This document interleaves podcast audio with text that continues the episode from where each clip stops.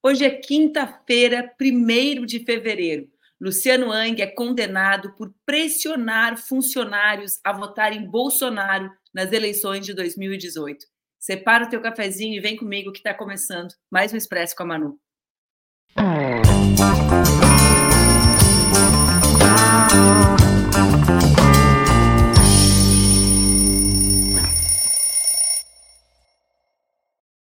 Dia, bom dia, bom dia. Chegou fevereiro, janeiro nos deixou e fevereiro chegou trazendo boas notícias. É isso que eu e vocês e a Mara Moira, que já já estará aqui conosco, conversaremos nesse Expresso. O Expresso é o meu programa que acontece entre segundas e sextas-feiras aqui nas redes do Ópera Mundi com transmissões simultâneas, inclusive lá no meu Instagram. Esse é o grande milagre que Laila e Luísa operaram. O Expresso está rolando também no Instagram. Foi quase operar o um milagre, gente, porque ele não queria funcionar por lá.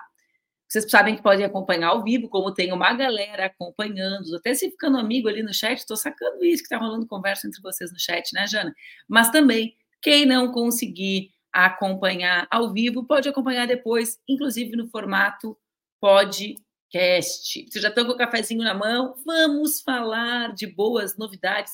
Janeiro chegou chegando, né, gente? Chegou com busca e apreensão na casa do Carluxo, chegou com data marcada de julgamento de cassação de Sérgio Moro e chegou também com a condenação de Luciano Wang. Os céus estão se movendo, as placas tectônicas da justiça estão se movimentando. Essa é a notícia alvissareira do dia de hoje. O empresário Luciano Ang, vocês lembram dele, e a loja de sua propriedade, a Avan, foram condenados a pagar 85 milhões, eu vou repetir, 85 milhões a título de danos morais individuais e coletivos por assédio eleitoral. Esse assédio foi qual? Coação das trabalhadoras e dos trabalhadores das lojas Avan na véspera das eleições de outubro de 2018. Esta condenação ocorreu a partir de uma ação do Ministério Público do Trabalho. A sentença, que foi proferida pelo juiz Carlos Alberto Pereira de Castro, da sétima vara do trabalho de Florianópolis, do TRT daquela região, é em primeira instância, ou seja, o Luciano Ang e a Avan ainda podem apresentar um recurso sobre essa decisão. Essa ação do Ministério Público do Trabalho detalha o esquema que eles montavam. Na véspera da eleição de 2018, o Luciano Ang, que é mais conhecido como velho da van, realizou reuniões com os funcionários das suas lojas para questionar os votos deles a respeito do pleito, indicando que, dependendo do resultado, poderia demitir 15 mil pessoas.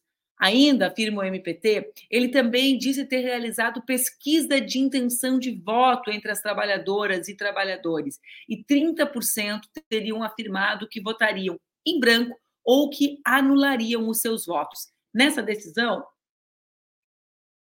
o juiz reforçou que há uma distância considerável entre apenas declarar o apoio político a qualquer candidato e a forma como se deu a abordagem feita por Luciano Wang dentro das instalações das lojas Avan. O juiz acrescentou ainda, gente, que loucura, hein? E tem mais coisa, porque ontem nós nos lembrávamos do que ele fez também nas eleições municipais de 2020, ou seja, as condenações podem ter só começado.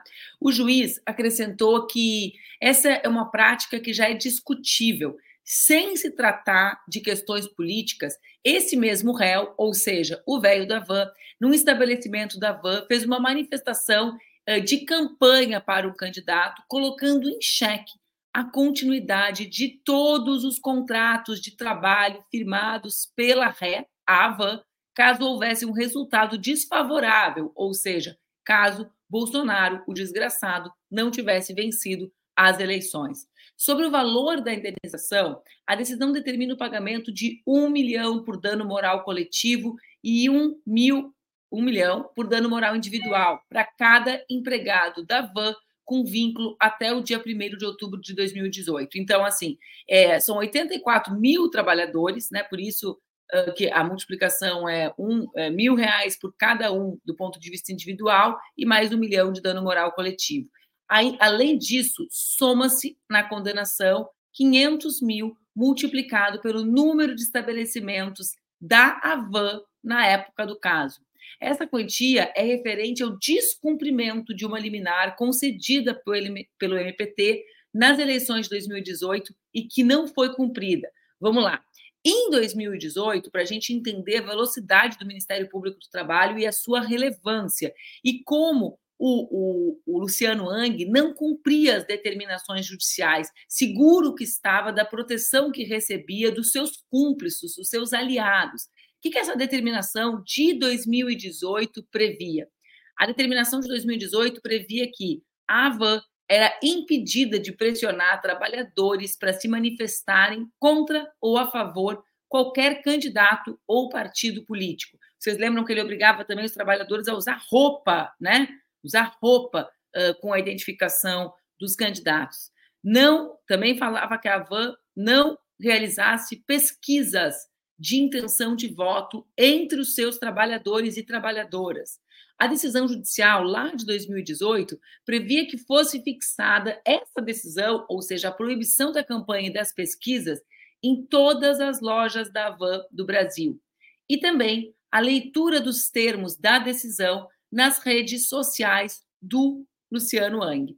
Então, o que, que aconteceu? Em 2018, a justiça determinou isso. Ele não cumpriu e agora vem a indenização por danos morais individuais e também danos morais coletivos, né, como se chama quando fere individualmente cada trabalhador e todos os trabalhadores daquele estabelecimento. Aqui tem com certeza esse senso de impunidade que andava abraçado com o Luciano Ang. Né? Eu me recordo na né, eleição de 2020 em Porto Alegre, em que ele foi né, fazer diversos vídeos, diversos vídeos uh, ofensivos, distribuindo fake news a meu respeito, dizendo que não instalaria as lojas mais lá e desempregaria as pessoas, portanto, que estavam animadas com a instalação das suas lojas na cidade de Porto Alegre. Então, uh, é, é, essas as pessoas falam: ah, esse valor é alto ou é baixo para um cara que tem a quantidade de dinheiro que ele tem?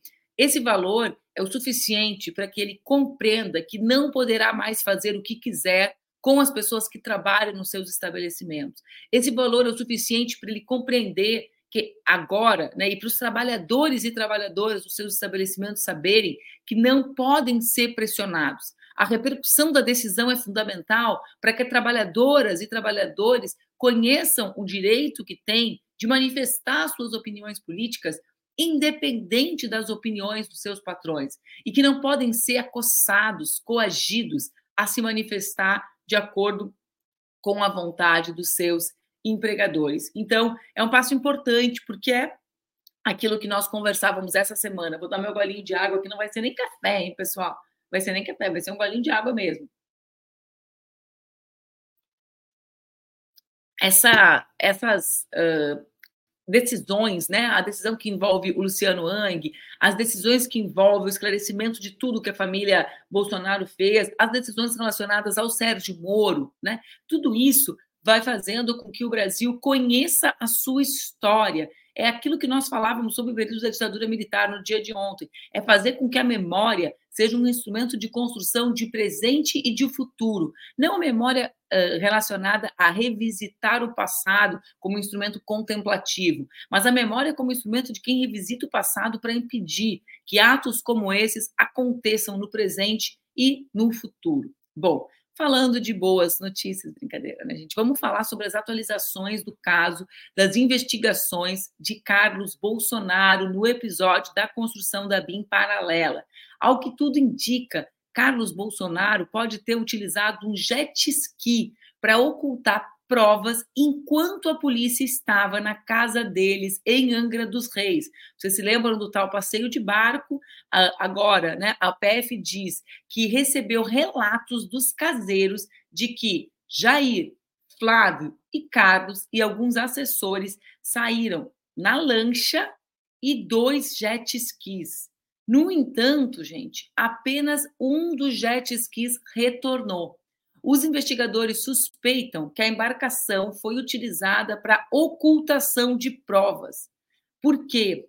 porque várias fontes da PF dizem que Carlos utilizava o jet ski do Bolsonaro, famoso jet ski do Bolsonaro, né? Bolsonaro adora um jet ski, sobretudo diante de tragédias eminentes. Quem não se lembra da, dos seus passeios de jet ski em Santa Catarina, enquanto a população se via absolutamente desamparada diante das tragédias naturais no interior de São Paulo?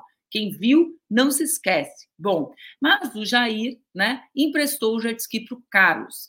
O segundo jet ski pertencia a um amigo, e esse amigo acabou seguindo com parte do grupo para outra direção. A família Bolsonaro ficou tentando justificar né, a maneira como o jet ski desapareceu. Ontem, Flávio Bolsonaro afirmou que era ele quem usava o jet ski e que retornou, porque olha o grau de solidariedade da família, gente. Ele não era alvo da operação. E tinha outros compromissos, tipo assim, ah, pessoal, meu irmão pode ser preso, meu pai está sendo investigado, eu vou pegar meu jet ski e vou sair daqui, pessoal, pelo amor de Deus.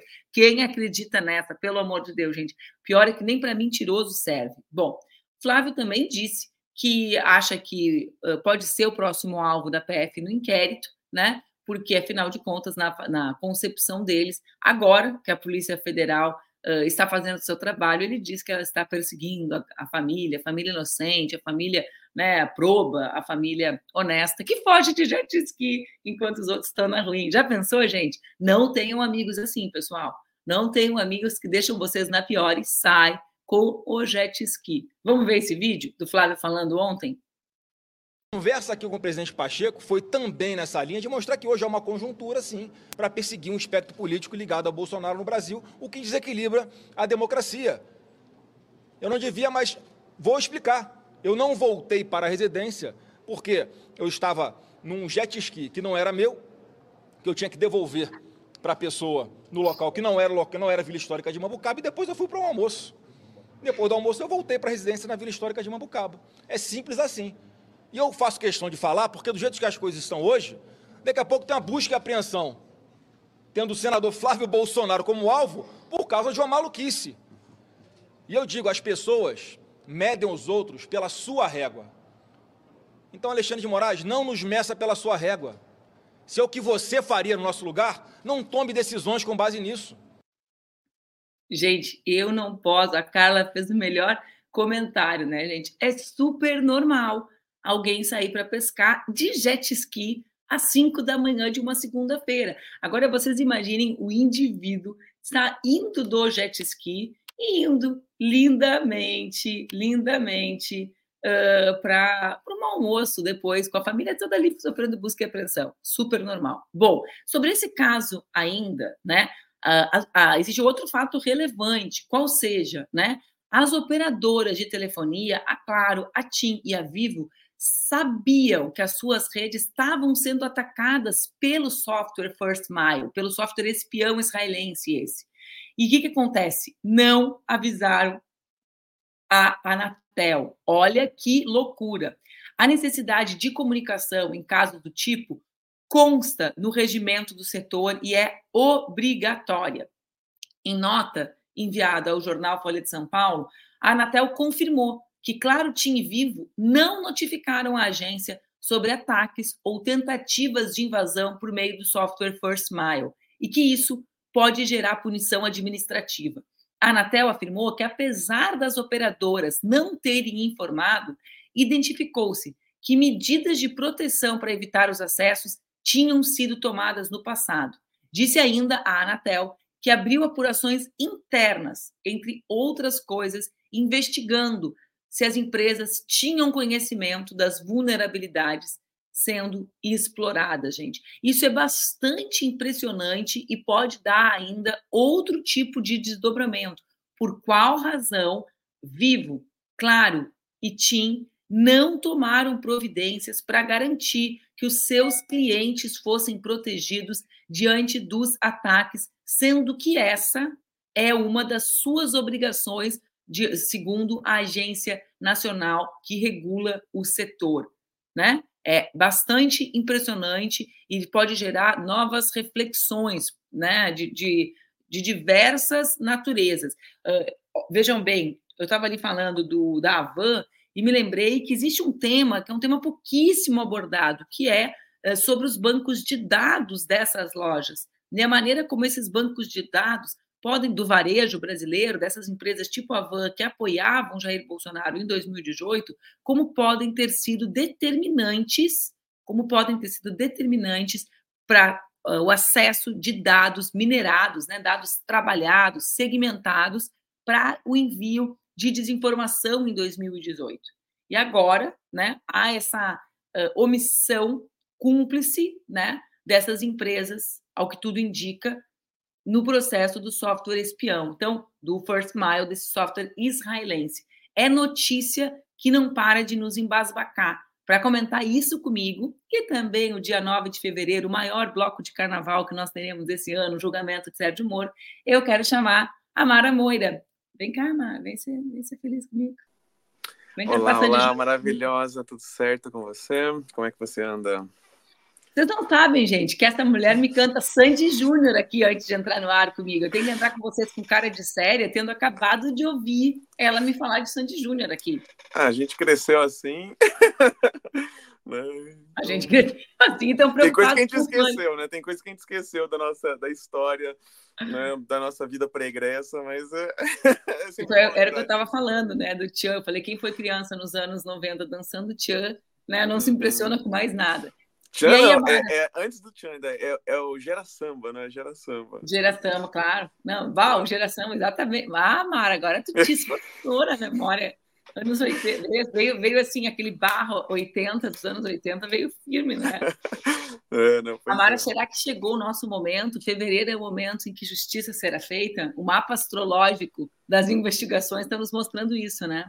Nossa, é, então, várias, é, várias decisões muito, muito interessantes e que voltam a dar uma esperançazinha, né, de que é, algo vai ser feito, né? De alguma justiça vai ser feita, afinal, né? a gente pode voltar a confiar minimamente nas instituições. Parece que elas estão voltando, é, voltando a funcionar. E é, uma, mas uma coisa, eu fui ver o vídeo, esse vídeo do, do Luciano Hang é, fazendo essas ameaças, né? É, é, muito louco, né? Porque ele publicou nas próprias redes dele, assim, é um negócio alucinante, assim, né? Um, um cara que dono de uma empresa que cresceu vertiginosamente durante os governos petistas, né? Então, ou seja, a, a Avan, uma, uma das coisas importantes para a gente dizer é que a Avan cresce durante, cresce muito durante os governos do PT, né? E no entanto ele vai dizer que se o PT ganhasse, o, o Brasil, é, ele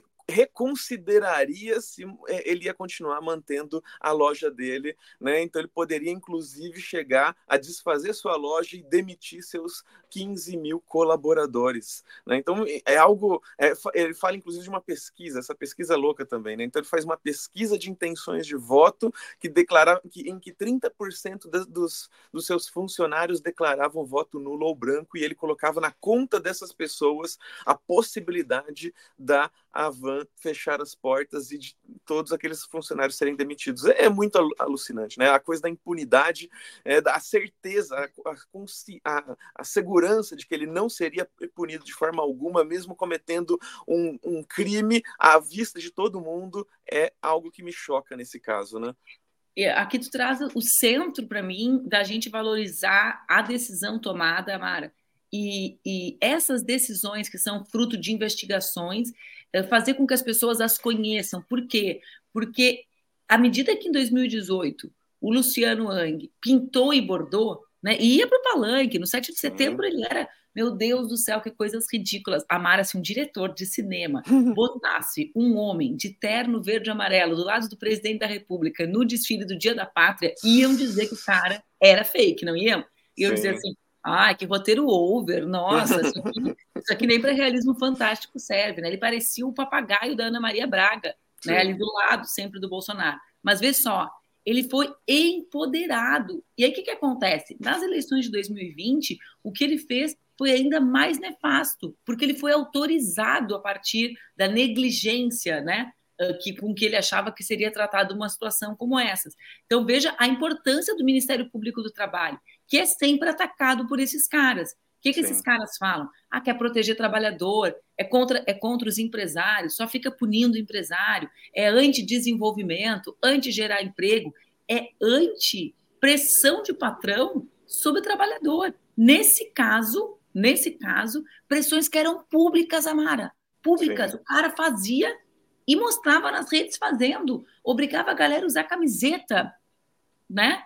E continuou fazendo porque não acreditou que esse dia ia chegar, o dia que ele seria julgado e condenado. Então, tem uma dimensão muito educativa, né? Uhum. Uh, esse tipo de decisão acontecer, para a gente falar sobre qual a base, como que. Né? Imagina, imagina que a gente está falando, a gente que defende organização sindical, estava lá falando do pacote do Milley, né? Também uhum, prejudicial claro. dos trabalhadores. Imagina, a gente está falando de não poder votar em quem quer. Imagina se organizar livremente junto com os trabalhadores do comércio, por exemplo, com sindicatos de trabalhadores do, comércio e serviço. Né? Improvável.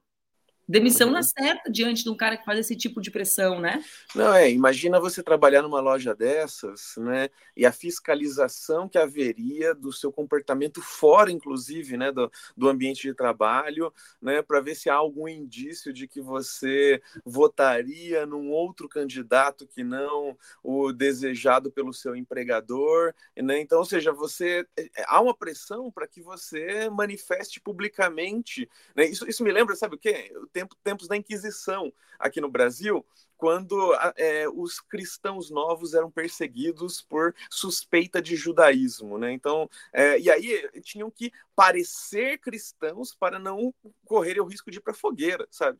Então, ou seja, uma, a crença, né, em quem você acredita, né, você tinha que externalizar essa crença, né, e, e, e muito do, do, da do relação do Brasil com religiosidade tem a ver com isso hoje em dia, assim, de você ter que falar que acredita em Deus, né? As pessoas se preocupam, você não acredita em Deus? Sabe? Isso é uma questão íntima, sabe? É, e, e as pessoas querem que você diga publicamente que você acredita em Deus, porque não acreditar em Deus é algo perigoso. Assim, é como se tem uma. É, antigamente isso dava fogueira, né? Aí deixou de dar fogueira, mas as pessoas internalizaram que elas precisam continuar manifestando publicamente isso para não serem alvo de uma violência, né? E, e, e me, me, remete a isso aqui, sabe? Então aqui, o, quem fosse, quem tivesse trabalhando na van para manter o seu emprego precisaria começar a publicamente se portar como apoiadora de determinado é, é, espectro político para não correr o risco de ser demitido. Isso é, é completamente violento, sabe? Então, você está no ambiente de trabalho, né? Você não tem que ser coagido de forma alguma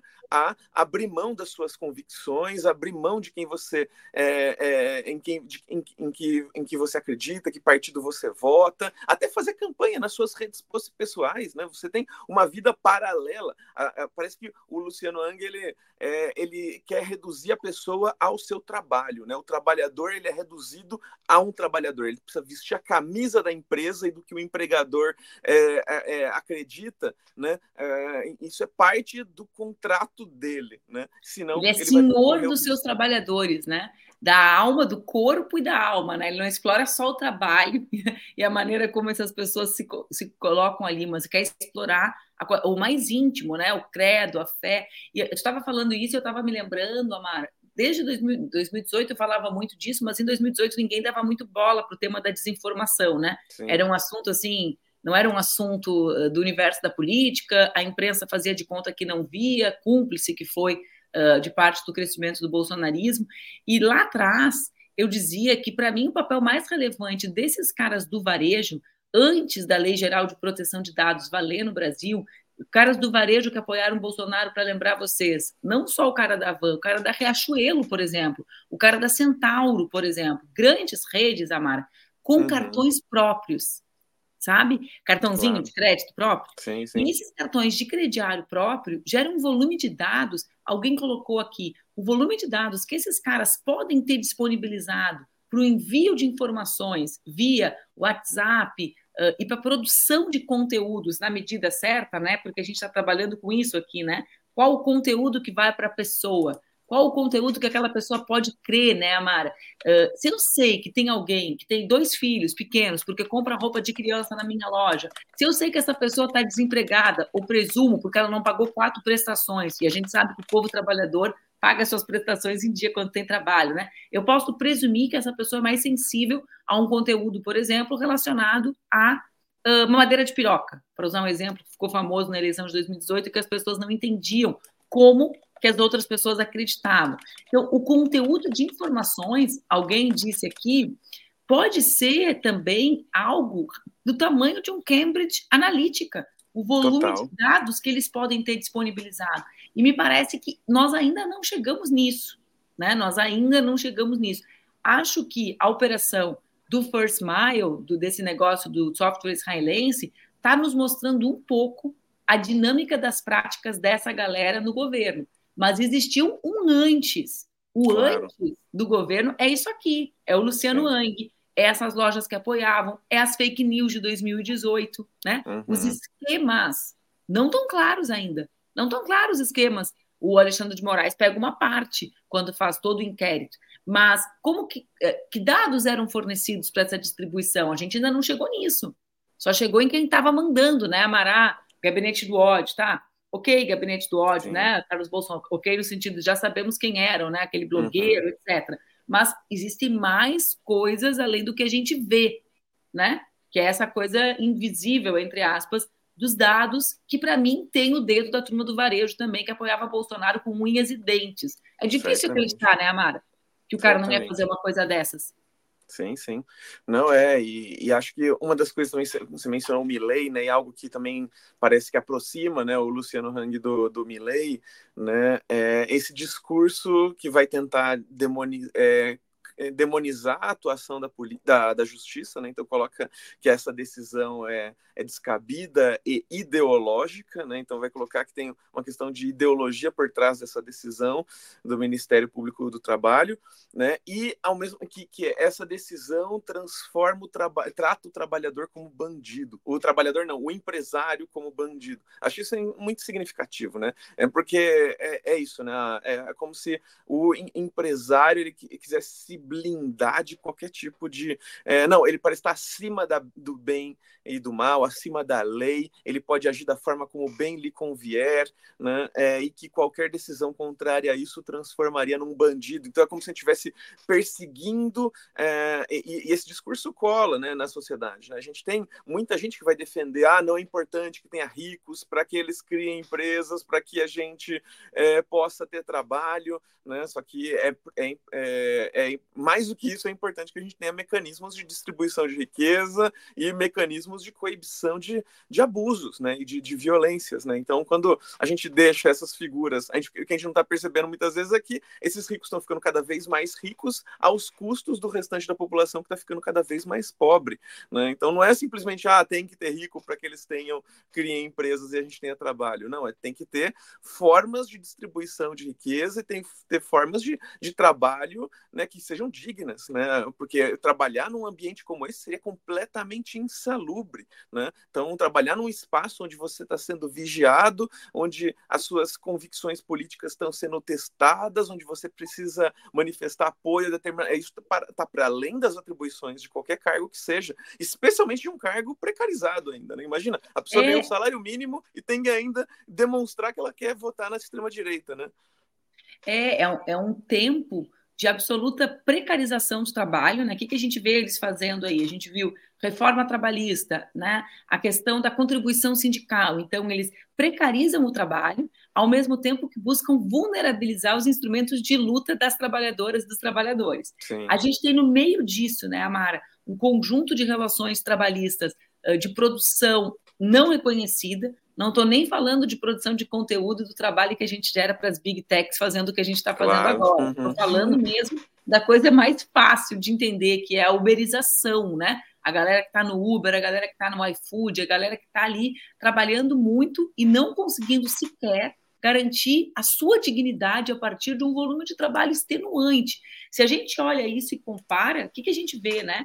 Ao, ao mesmo tempo que esses caras tentam destruir todas as formas de, de, de organização dos trabalhadores, a gente vê a ascensão de formas de trabalho que cada vez representam mais trabalho e menos dignidade. Então, o Ang é um pouco a cara, né? O, o Ang é a cara desse mundo do trabalho mega explorado, que além da força do trabalho, busca garantir que esses trabalhadores sequer tenham condições de, a partir do voto, transformar o mundo do trabalho né? Uhum. e o cerca. Então, a gente não está falando nem dos caras poderem se organizar para fazer a revolução. A gente está falando dos caras poderem se organizar para votar num candidato que garante que os filhos deles não têm escola, em claro. detrimento de um que enfia uma vacina. liberdade, né? Vacina, vacina, né? Em detrimento de um, né, Amara? Que, que enfia uma estátua da liberdade na frente. E eu queria terminar o nosso expresso de hoje falando um pouco sobre isso contigo, sobre uhum. essa dimensão do simbólico, né?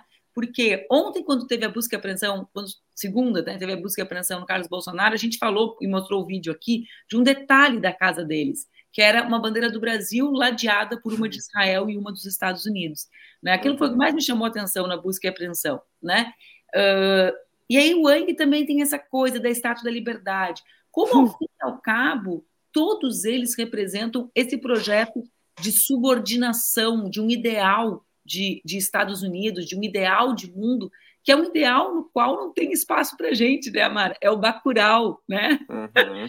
Lembra aquela cena do Bacurau? Claro, claro. Nós claro. brancos, eu sempre me lembro dessa cena. Sim, sim, sim, sim, né? Quando eu vejo a estátua da, da, da liberdade na van, né? quando eu vejo a bandeira, a bandeira na casa dos Bolsonaro, né? É, sempre volto para esse lugar, que é o um lugar de subordinação completa, né? Não, completo. Não, é, é, é e, e, é um discurso para inglês ver, né? Porque é.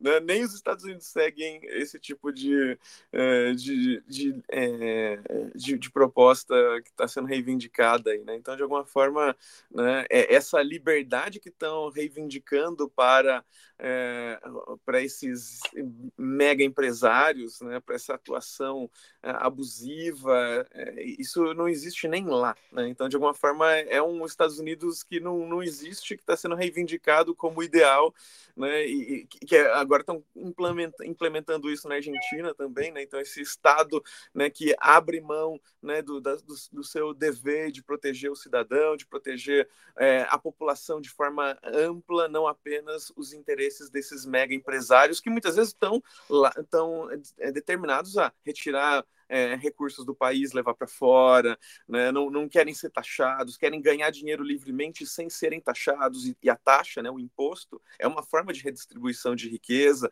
é uma forma de tentar. É, é, acho que a gente precisa falar mais sobre isso. Assim, né? a gente, eu acho que mesmo em todo tipo de setor da sociedade, a gente tem um, um desconf, uma desconfiança é, grande com relação a imposto. Né? Com, parece que o imposto está roubando dinheiro de nós, mas é importante que a gente é, pense nessa, nessa, nessa ferramenta ferramenta também como uma ferramenta de transformação da sociedade, de impedir que ela seja cada vez mais, que, ela, que, que esses grandes ricos fiquem cada vez mais ricos e vão expropriando o dinheiro do restante da população. Quando bem utilizados, os impostos são muito úteis, né? Então, Sabe, de alguma Mara? forma, penso nisso. Bastante, Olha só, assim. eu sempre faço uma coisa aqui nos Estados Unidos, que eu estou morando nos Estados Unidos, para quem está acompanhando hoje pela primeira vez, né? E aí eu, eu sempre falo, quando eu falo para os americanos, eu faço um teste, assim, que parece que eu estou vindo de Marte. Uhum. Agora ainda, segunda-feira, terça-feira, vieram dois pais de uma, de uma amiga da Laura aqui em casa, os dois professores de sociologia da universidade onde eu estou estudando, e eu falei assim, não, o nosso mais velho uh, vai, pra, vai entrou na universidade, que é de graça. Aí os caras, eles têm um hum. negócio, uma reação, quando a gente fala que existe universidade pública que é gratuita no Brasil, que a pessoa não precisa passar a vida inteira pensando em qual mecanismo vai ter para conseguir financiar a sua universidade, porque os americanos têm isso de classe média, né? eles organizam a vida a partir disso, os caras têm uma reação que é de outro mundo, porque eles olham para o uhum. Brasil nessa condição de um país mais pobre que, que eles, o que é uma verdade. Mas aí tem o um uhum. segundo teste fatal, que é o seguinte: os americanos uh, trabalhadores vivem a vida obcecados a, a, a, com a como conseguir viabilizar algum plano de saúde, algum. Uh, o grupo de estudantes que eu faço parte daqui, o assunto central é Pessoal, eu passei mal. Como que eu consigo fazer para ter um médico especialista? Como é que eu faço para pagar um pouco menos? Chegou a conta, a conta deu errado, o plano não cobriu. E são valores sempre exorbitantes, né? Então, tem duas questões que é tipo um teste, assim, né? Que é falar do SUS e falar da universidade, claro. né? O SUS, as pessoas comuns, né? Uns, é isso, elas falam. Esses dias estava numa roda de conversa, uma pessoa do Canadá, eu e uma americana. A do Canadá, a americana falou assim pro Canadá: Tu é canadense mesmo? ela sou, e tu poderia morar lá e usar o sistema de saúde mesmo? Com, qual a razão que tu está aqui, né? E aí ela disse: meu marido me falou do sistema de vocês. Então, assim, a gente não percebe as uhum. construções, uhum. os pactos sociais que nós fizemos e que permitem, que com muita luta, óbvio, né? Porque é muita luta uhum. para manter o SUS, para melhorar o SUS, para garantir que o SUS possa garantir ter qualidade no seu atendimento. Mas como esses caras, tipo o velho da van, né, como ele próprio se intitulava, são os responsáveis pelo esforço de destruição das nossas conquistas, né? Então, sim, sim. Uh, eu fico viajando. Esse modelo que eles têm de Estados Unidos é o modelo que os americanos trabalhadores tentam desesperadamente resolver na cabeça deles, passam a vida tentando resolver, né? E, e eles vendem uma outra coisa completamente diferente para o povo, né? Sim, total. Não, e é, acho que é isso, né? Acho que a gente precisa falar um pouco mais sobre isso, né? Sobre é, sobre essas estruturas que, que é, é, a gente poder é, destrinchar né, o papel que tem essas, essas estruturas, essas ferramentas, né, como elas são importantes, porque senão a gente entra nesse discurso também, né, de que ah, não quero cada vez menos impostos, né, é, só que a gente não percebe onde isso vai dar no final das contas, né, como isso nos afeta e vai precarizando as nossas vidas e vai abrindo espaço justamente para que é, a gente fique cada vez mais empobrecido, a população, o país fique cada vez mais empobrecido porque esse dinheiro vai sendo tirado daqui e vai sendo levado para fora. Né? Então, de alguma forma, é importante, me parece importante a gente poder voltar nessa pauta sempre né? e entender que o SUS existe por conta de impostos, que a universidade pública existe por conta de impostos, né? que existem ferramentas, né? e que, e que são, isso são ferramentas de tentativa de manutenção de um equilíbrio ou de diminuição de um desequilíbrio, no caso do Brasil. Né? Uma desigualdade imensa, né? Sim. Boa, Mário, eu vou te liberar para ouvir Sandy é. Júnior, o teu horário. Ó, eu vou encontrar a Simila Hatt agora, lá no Museu da Diversidade Sexual. Tá vindo aqui conhecer o nosso espacinho, vai ter uma reuniãozinha com ela agora, vou sair correndo para lá, mas estou feliz de eu poder participar agora desse encontro contigo bom, um pouquinho antes. Bom café com ela, boa reunião. Tchau, queridíssima. Vai, vai com Deus. Ó, vai, agora, quando toda vez que eu falo vai com Deus, eu sempre me penso né, nisso que a Mara estava falando, de como a gente incorpora na linguagem o exercício, a necessidade de reafirmar a nossa relação com o divino. Bom, gente, chegou quinta-feira, já chegou fevereiro. Eu vi que o Guilmar estava nos assistindo, falando sobre os trabalhadores do comércio. Que responsa falar sobre os trabalhadores e as trabalhadoras do comércio na frente do presidente da Federação dos Trabalhadores. Ó, gente, acabou o nosso programa dessa quinta. Amanhã, sexta-feira, é aquele programa especial, como vocês já sabem, só eu e vocês, vocês e eu. Estou aqui pensando nos temas, tem tanta coisa legal que eu quero aprofundar. Nos programas maiores a gente consegue fazer isso, né? Uh, tem o tema da ida do Zuckerberg e dos outros, das outras big techs ao Congresso americano na busca da regulação e do enfrentamento, né, da questão dos conteúdos que as crianças acessam. Tá? É só o que dá a falar aqui, né? A, coça que eles tomaram do, de setores do Congresso americano. Tem essas pesquisas que eu sou louca para falar, já falei várias vezes aqui com vocês sobre isso, mas tem dados atuais sobre a diferença nas escolhas políticas entre mulheres e homens. Esse é um tema super legal para a gente abordar. E tem os dados novos também sobre as candidatas mulheres no país. Amanhã talvez a gente faça um mix disso aqui, né, Lulu? Um beijo Amanhã eu encontro vocês às 8 horas da manhã aqui no nosso Expresso com a Manu. Passem um bom dia, aproveitem o início de fevereiro que está chegando para fazer a sua história. Janeiro já chegou chegando, né, gente? Um beijo, fiquem bem.